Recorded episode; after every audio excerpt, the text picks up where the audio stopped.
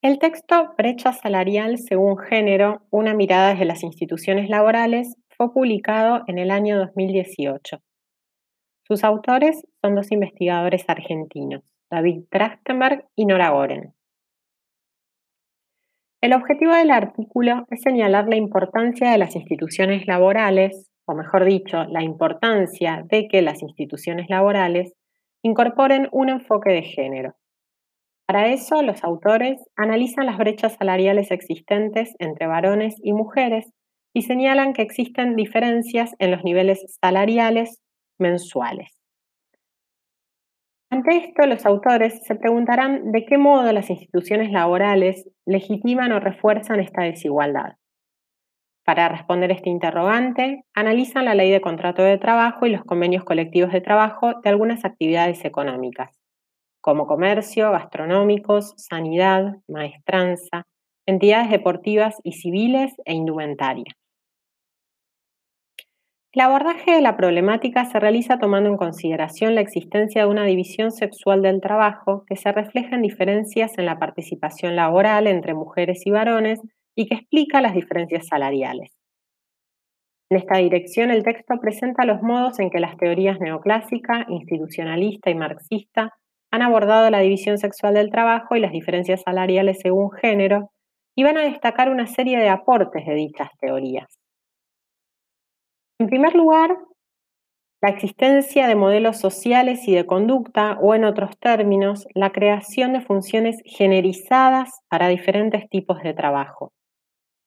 En segundo lugar, señalarán que la división sexual de las tareas naturaliza la existencia de algunas cualidades como propias de la fuerza de trabajo femenina y otras como inherentes a la fuerza de trabajo masculina. En definitiva, dirán, los puestos de trabajo tienen sexo y las cualificaciones no son reconocidas de la misma manera según género. En efecto, se minusvalora el trabajo de las mujeres considerándolas fuerza de trabajo secundaria. Estos roles sexuales diferenciados parecen asignados por naturaleza y conllevan a que las mujeres sean vistas como las responsables de las tareas de cuidado y de la gestión del espacio familiar y de la reproducción social. Un dato singular es que el aumento de los niveles educativos de las mujeres no condujo a la superación de las inequidades. Tomando en consideración estos elementos, los autores dirán que el mercado de trabajo no es un espacio neutro, y que por ello es clave colocar la mirada en las formas en que interviene el Estado, otorgando particular atención a la cuestión de género. Veamos algunos datos sobre las brechas o diferencias salariales de género. En 2017, las mujeres percibíamos en promedio un salario mensual un 25% inferior que el de los varones. En términos de salario horario, mujeres y varones perciben el mismo salario pero la cantidad de horas que trabajan las mujeres es menor. Las mujeres trabajan entre 31 y 33 horas semanales y los varones entre 42 y 46. Esto ocurre porque las mujeres también trabajan en el cuidado del hogar.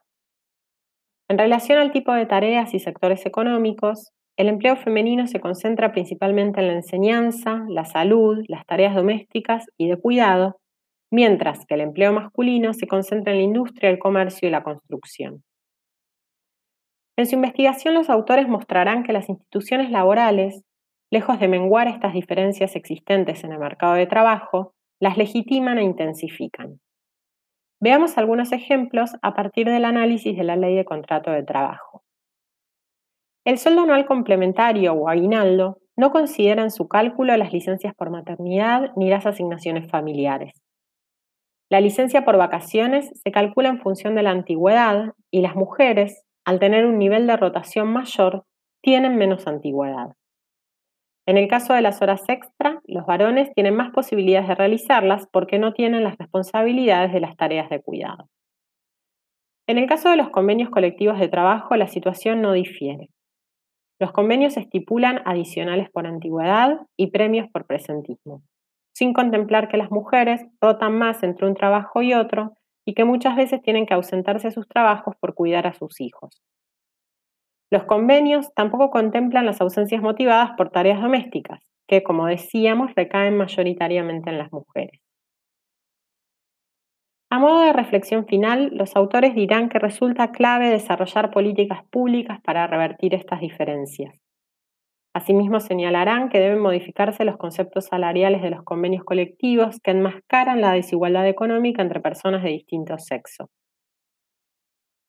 En el último tiempo, de la mano de las reivindicaciones instaladas por el movimiento de mujeres, se ha ido avanzando en algunos de estos aspectos. Sin embargo, aún continúa siendo clave fortalecer el desarrollo de estudios laborales con perspectiva de género. En particular, en el contexto actual, cuando la pandemia está afectando fundamentalmente a las mujeres trabajadoras.